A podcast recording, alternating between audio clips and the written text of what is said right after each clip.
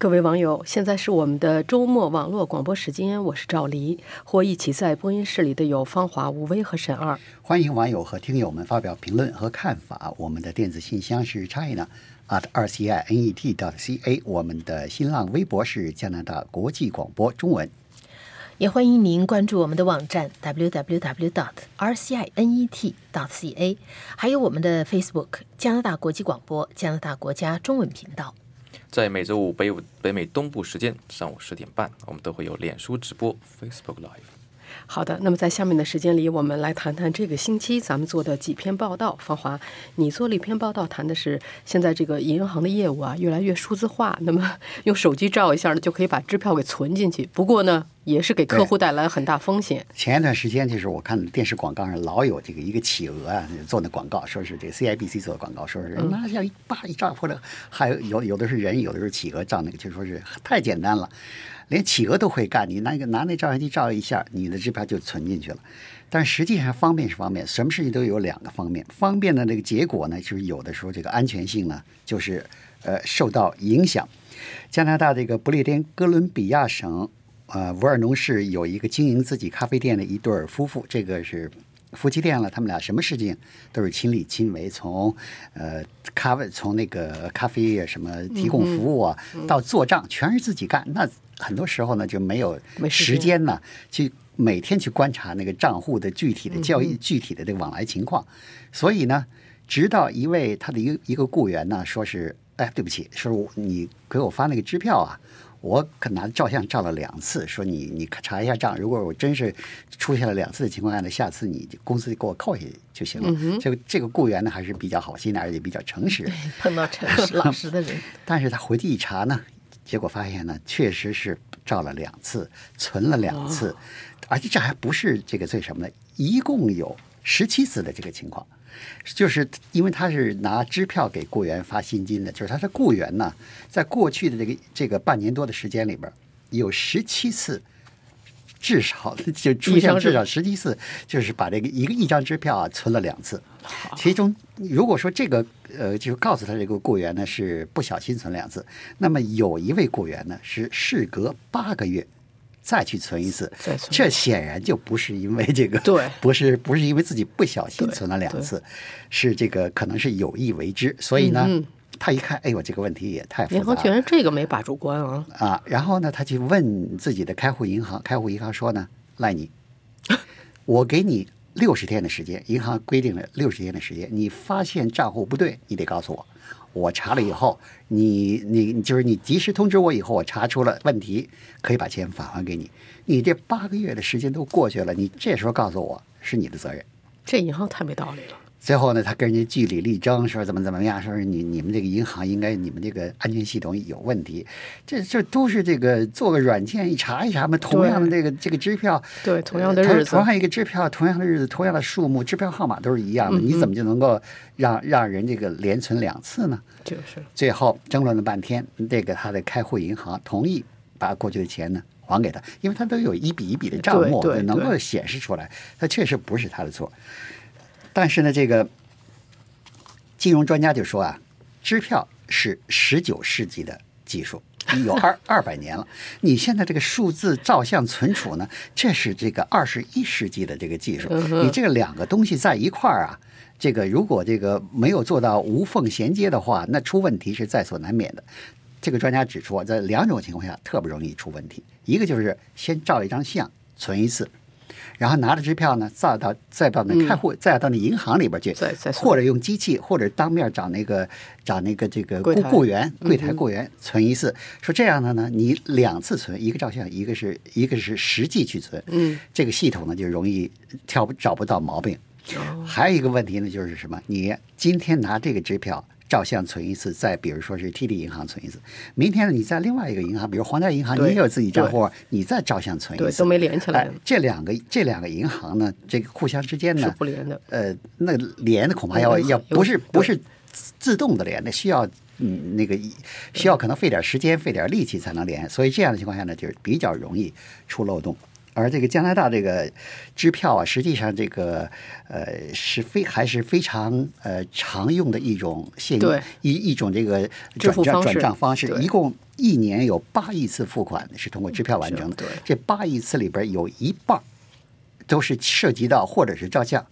或者是扫描，或者电子扫描，所以这个这个出问题的这个概率啊，还是还是很很大的。那么为什么银行不采取什么措施？不是，比如说是花点钱，对，找一些专家，照一相完了这个作废了。做做出一个很强大的软件，能够那个识别呢？这专家们说了，说银行啊，它是它是一一种呃控制风险的一个经营模式。所谓控制风险呢，就是如果这个风险很大，让银行损失了很多钱，他就赶快想办法解决这个问题。如果这个问题呢是有风险，但是呢，发现这个问题的人不多。像这个这个，像我们说的这个咖啡店的嗯这个夫夫妻店的老板，如果有没有一个雇员很诚实的告诉他，他恐怕还不知道自己有这个问题。对，不知道问题，没有告诉银行，你自己就吃亏了，自己付钱就是了。或者告诉银行，银行嘣一棒子给你打回去，超过六六十天了，我不管了。你呢没有继续去去跟他争抢自己的利益，保护自己利益，那银行呢同样呢也不用银行付钱，还是你自己承担损失。所以银行一看，嗯，虽然是问题，但是我赔出来的钱呢，跟我混过去的钱，就是没有赔的钱相比呢，我的损失还不是大，那银行就不会花钱去采取，就会想办法弥补解决这个问题。所以呢，专家们就说，一定要关注自己的账户，哎，特别是呃这个开出支票的人呢，要关注自己的账户，想找到这个呃。发现问题以后，及时找银行去解决。另外呢，不要是银行第一次说不管了，你就接受这个银行的这个话，你得是为自己的维持自己的权利呢，你要费点劲儿。嗯，估计不少人听了这个报道以后，恐怕得马上赶紧回去看一看自己的账户里头，查一下有没有这种同一个支票被兑换了这个两次或者三次的情况。好的，谢谢你，芳华。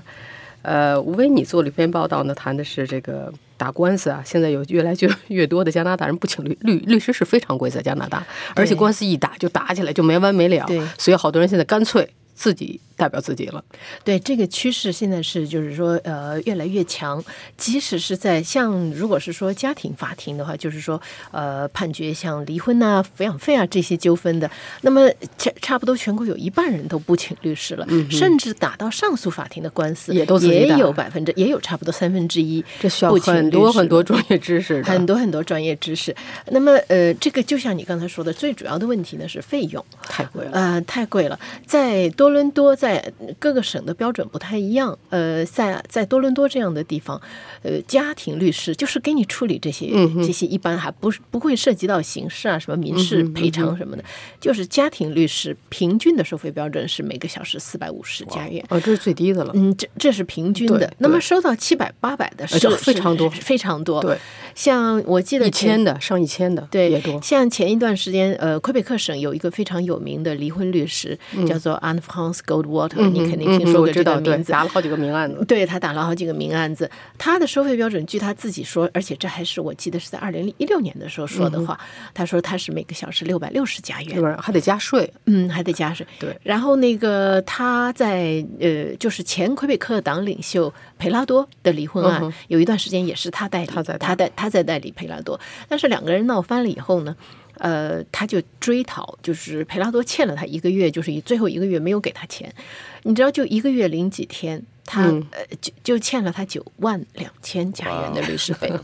就是非常多。对那么这就是可以理解，就很多人就觉得说这个负担不了，还不如我自己去呢。尤其尤其是离婚，还有这个什么抚养费这种，这打起来就有时候是生气，两方生气，所以谁都不肯认输，就打呀打，打完没有？我认识一个人，小小的就一般人打就打离婚，打了花了十六万加元。我说句外行的话，你说这律师他按小时收费，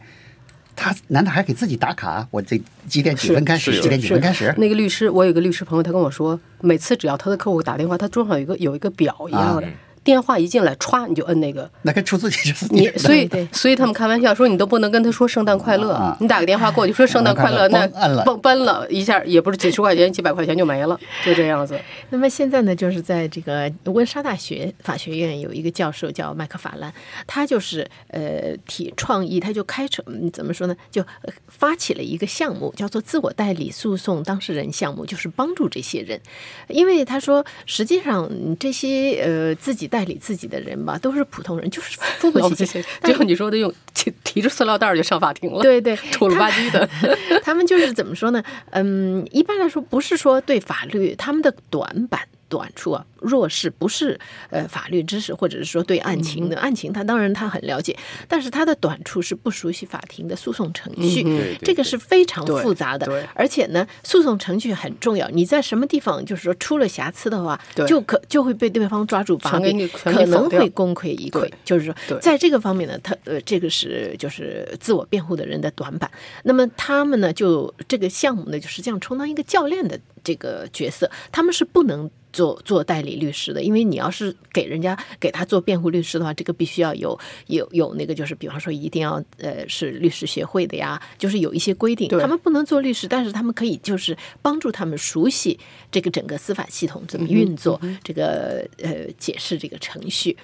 呃，这可以说是非常帮帮这个帮忙的一个一个项目。但是呢，据麦克法兰介绍说，实际上法律界呢，大部分人是不喜欢这些自己给自己当律师的人的。你想，就是那个律师就刚刚才你说提着塑料袋，这是律师自己说说，因为律师上出庭都会有派的，都会有派。标配是大号的公文包，是吧？对，你一个说这个趾高气扬的啊，而且都 提穿着西服什么的。提着塑料袋上法庭，结果我昨天看到一个评论，一个一有有一个在另外一个网站的一个评论说，哎，他说我还真的就是提着塑料袋去的，因为第一没有那么大的包，第二呢也怕就是。打湿了，就是说这个防水嘛，塑料袋就是它是很实用，但是就是不好看。你说这律师这些老百姓又轻蔑回头回头土脑的进来，那些法官肯定看着他们就不顺眼了，就对，但是麦克法兰就说，虽然呃法律界现在就说不喜欢吧，但实际上你这个趋势你是阻挡不了的你除非就是说彻底改革这个这个律师的收费制度，否则的话，尤其是尤其是加拿大这打起官司来这个慢啊，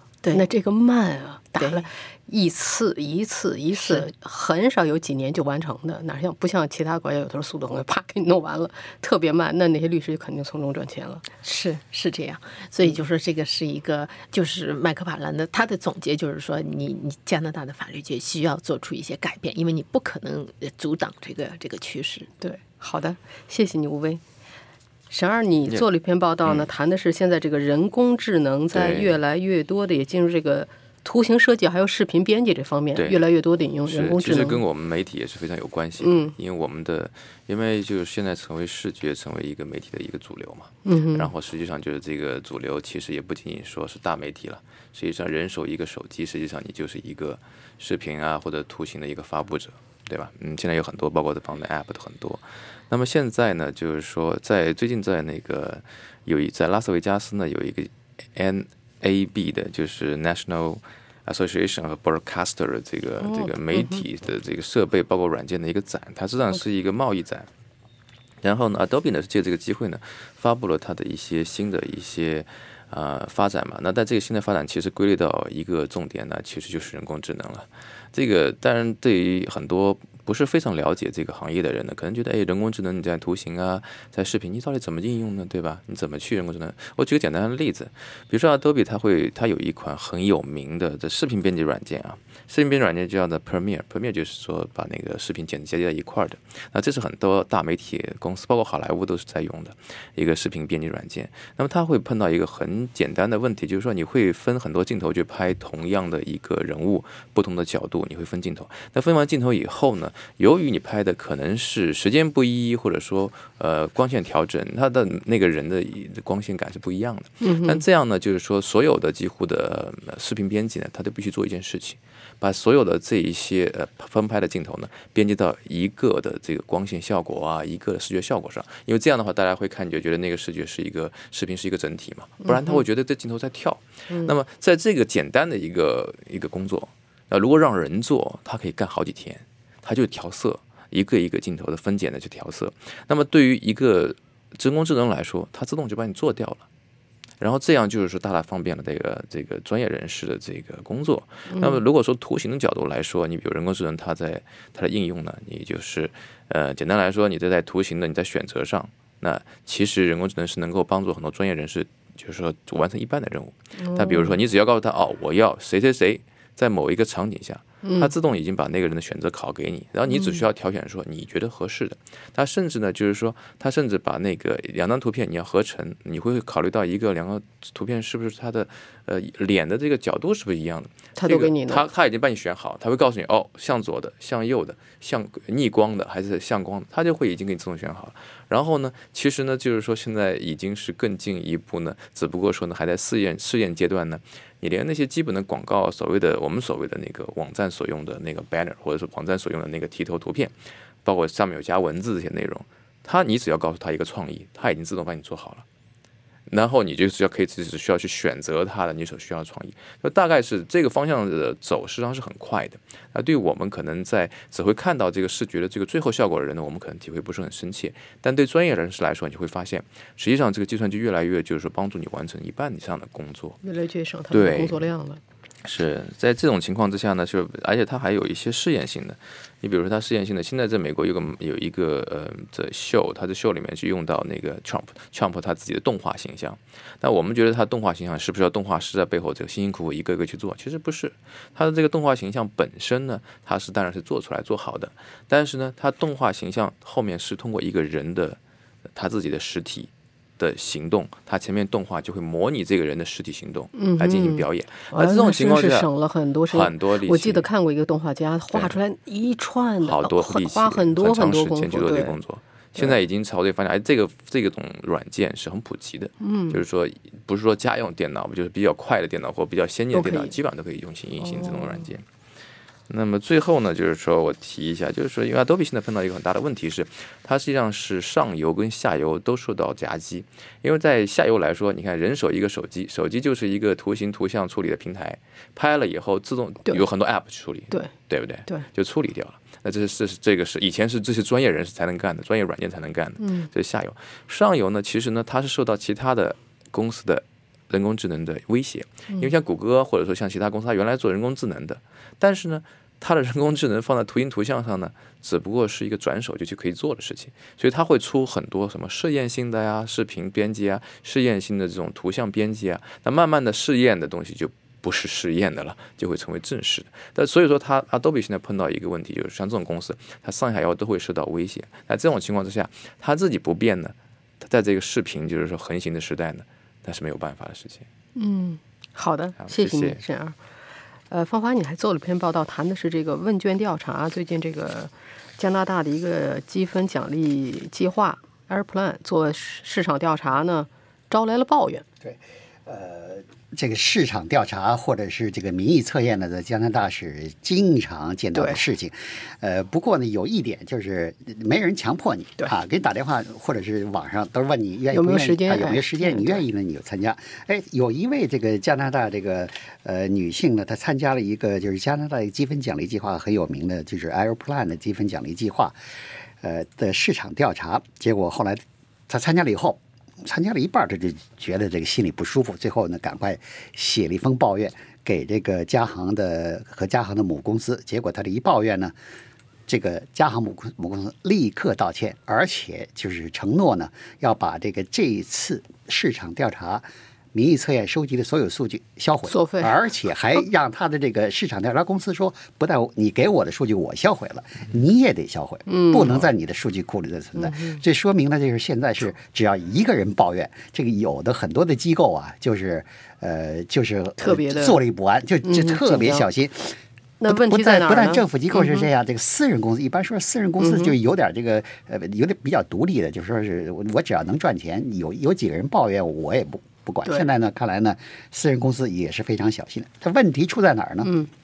这个 Airplan 的这个进行的调查呢是市场调查，所以一般的人也就觉得你就应该问问，比如说你什么样的积分奖励计划你更喜欢，给你什么样的商品你更喜欢啊？或者是这个你去什么地方你旅游你更喜欢？因为 Airplan 主要是给给你免费飞机票嘛，嗯，所以以为应该是主要是这个问题，但是呢。这位女士她叫拉塞维尔呃维尔莫特，他参加这个他参加的这个民意测验呢，呃这个市场调查测验呢，呃，问了一半问题以后，好像是这个问题就转变成价值判断了，而且是价值判断这个问题啊，提的是很有敏感性跟争议性。你比如说啊，说移民，你是不是认为，呃，就给你一个一句话，让你觉得这个话是对，就是你同意还是不同意？从从零分儿一直到十分儿打分。有的问题就是说，移民在损害加拿大的社会构成，你怎么评价这个问题？嗯，你同意还是不同意？同意呢，那那肯定就是这十分啊；那不同意呢，就坚决不同意就是就是零分。那么还有呢，比如大自然让男性比女性更优秀，你这对这个价值判断 这，谁设计的？你的价值判断你有什么？还有一个异性结构，异性结婚并生儿育女组成家庭才是人间正道。就是你你的家庭啊，你要是呃同性人士组成家庭，呃这个就是这是邪门歪道。天，这这这还有的问，还有怎么出来这么个这么？还有呢，就是说父亲应该是家里说一不二的主人还有，就是你对这样的这个陈述啊，你要表达自己的看法跟评评评价第一。是当然谁设当然呢对，当然你可以说我坚决不同意，当然你也可以说我同意或者有一定程度的同意。呃，他这个进行这样的呃提到这个问题，所以这位女士呢，抱怨的女士呢，拉塞就说呢，她看到这个问题，她就非常不舒服。当然她她觉得这个是有种族歧视，当然这个性别歧视在里面，所以她就写了这个抱怨信。写了抱怨信呢，就得到了这个嘉航的母公司，他的嘉航母公司叫埃米尔，非常重视，就刚像刚才我说的，立刻就做出决定向他道歉，取消、销毁这些数据。但是加但是埃米尔雇佣的这个市场调查公司也是很有名的公司，叫 Crop，这是加拿大的一个非常有名的这个市场的，居然能推出这样的调查调查公司。这个这个调查公司的这个副总裁啊，呃，阿兰呃 i g a 他说呢，你们这是少见多怪，是这样的问题，我们过去几年一直都在这么这么问问题，而且问这个问题是有道理的。为什么有道理呢？说呢，你这个对这个问题，像刚才问的这挑战性的问题呢，一般要是强烈反对的呢，一般都属于那种所谓的呃。所谓的就是与时俱进的新时代的比较时髦的，对这价值观的比较时髦的认同的人，比如说是呃，就是说对种族歧视比较敏感，对性别歧视比比较敏感，对环境保护很敏感，都属于这样的人。如果那些呢对这些价值判断呢，就是呃。说很同意或者基本上同意的人呢，属于老派的人物。说你我做市场调查的时候，你家行如果这自己的顾客群里边是老派的为主还是新派的为主呢？对你提供服务是有好处的。嗯，他说，他说这这个在自己辩护啊。他说这个呢是你们真的是少见多怪，而且呢，他说我并没有强加呀，我没有说让你非得同意呀，你可以告诉我你坚决反对啊。说这个这个我给你选择了，没有说我是强把我的这个这个价值判断强加给你，相反的，你可以告诉我你是坚决反对这样的说法的呀。所以他是这个呃这个 Crop 这个公司的这个副总裁呢，觉得你这些人抱怨的人呢，就完全是少见多怪，而且实际上呢，他他说这个调查正是给他提供了一个表达自己看法的机会。嗯，所以结果现在呢，就是这个问题，就是这个这个 CBC 的这个报道呢，呃，登出来以后，网上也是辩论辩论的反应都是很激烈的。你可以想象，就是这凡是这种类似敏感的问题呢，总会在社会上引起很多的反响，而且因为社会上大家的这个看法呢，往往是不一样的，很甚至是极端的，所以网上的反应。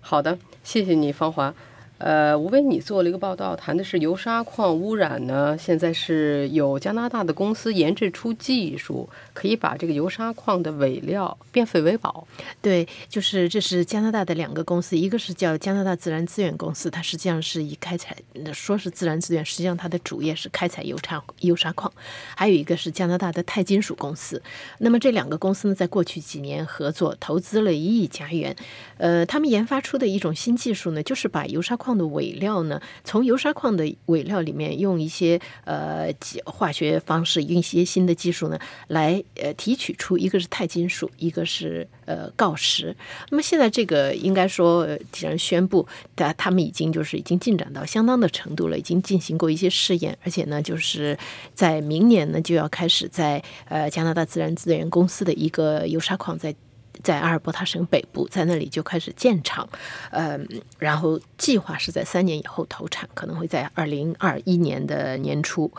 呃，这这个。这一项的这个技术开发呢，当然引起了很大的关注。这是因为油砂矿的污染实在是非常非常的严重，两吨油砂才可以提取出，呃，才可以生产出一桶石油。那么你想，我们现在的这个呃，就是引起很大争议的这个从阿尔伯塔省到 BC 省的那个跨山跨山管道、跨山输油管的那个扩建，它现在没有扩建，它现在的运油能力是每天三十万桶。嗯，那你你简直就。不能细想，就是每天他他在那个就是阿尔伯塔省北部，他要这些油砂矿，他要生产出多少废料？这些废料呢，这些就是所谓的叫做油砂尾料呢，都给就是说倒进那个尾料池。